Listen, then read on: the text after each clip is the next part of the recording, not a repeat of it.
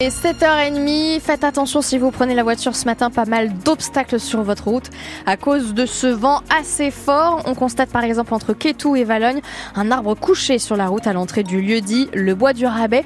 La circulation est très ralentie. Merci à Nathalie pour cette information. On continue à faire le point dans quelques minutes. 7h30, 10 exploitations agricoles vont disparaître d'ici deux ans à Baute dans le parc naturel régional des Marais du Cotentin et du Bessin. Un plan d'action a été signé hier avec le préfet au Salon de l'Agriculture à Paris, car avec la fin de l'exploitation de la tourbière, le site sera inondé en 2026 et des terres seront alors inexploitables. En tout, 57 fermes sont concernées, mais l'État l'assure, il y a des pistes pour indemniser les agriculteurs. Le salon et ses annonces. Samedi, Emmanuel Macron, lui, a parlé d'instaurer des prix planchers pour mieux rémunérer les agriculteurs. Un prix qui tiendrait compte des coûts de production. Alors aujourd'hui, les réactions varient, Jeanne Mézia, et certains se montrent un peu sceptiques. C'est le cas notamment du président du syndicat majoritaire, la FNSEA. Arnaud Rousseau demande quelques éclairages peu convaincus par l'annonce du président.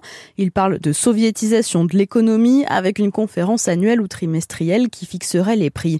Pas du tout d'accord, la Confédération paysanne salue, elle, cette mesure. Il faut qu'on m'explique comment on peut être contre ça, déclare la porte-parole Laurence Marandola, bien qu'elle se dise ultra vigilante sur la manière de mettre en place ces prix planchers.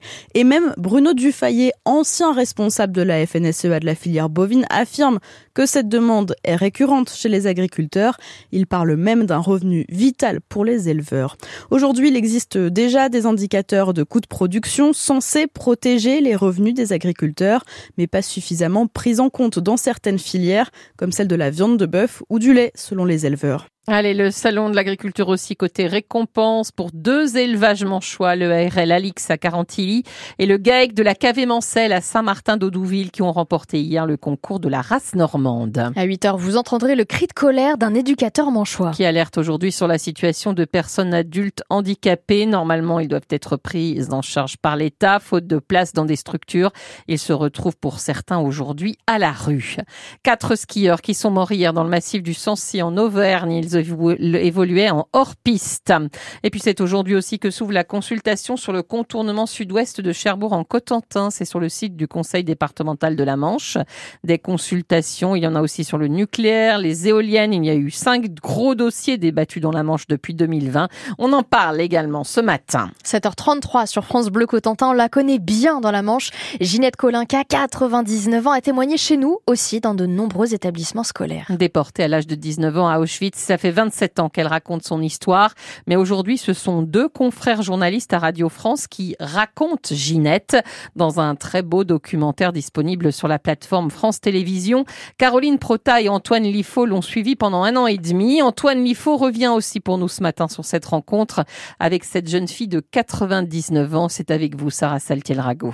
Juin 2021, studio de France Info. Antoine Liffaut est présent quand son confrère journaliste s'adresse à Ginette Colinca. Bonjour Ginette Colinca, vous avez 97 ans, et elle dit, mais chut, mais taisez-vous enfin, je cherche un amoureux. Et elle commence à rigoler. Je me suis dit, mais qu'est-ce que c'est que ce personnage? D'apéro chez Ginette en rencontre avec les jeunes, le documentaire prend forme. On contactait l'école, on installait nos caméras avant qu'elle arrive, et on tournait. On a également filmé beaucoup de scènes chez elle, dans son quotidien, avec sa famille. Ça devait durer deux semaines, ça a duré un an et demi. On n'avait pas vraiment envie de s'arrêter. Est-ce que j'ai quelque chose de spécial qui fait que je suis pas un être normal? Absolument pas. Bon, c'était pas à vous que je parlais, mais c'est pas grave. Ginette Colinca s'est tue pendant un demi-siècle, mais depuis 50 ans, elle parle. Il y a des fois où l'émotion la gagne, comme ce jour. On a été ensemble voir une pièce de théâtre où des actrices jouaient son histoire à elle. Et là, je l'ai vue complètement fondre en larmes. Dans ce documentaire de 52 minutes, la musique a une place importante et c'est Ginette qui a choisi. Ginette fredonne à longueur de journée le chant des marais que les déportés lui ont chanté dès qu'elle est arrivée dans le camp de Birkenau.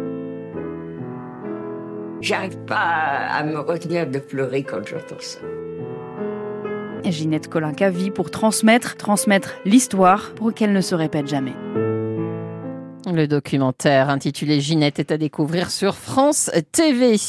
Match nul historique du 15 de France de rugby hier face à l'Italie pour terminer 13 partout. C'était lors de la troisième journée du tournoi des Six Nations.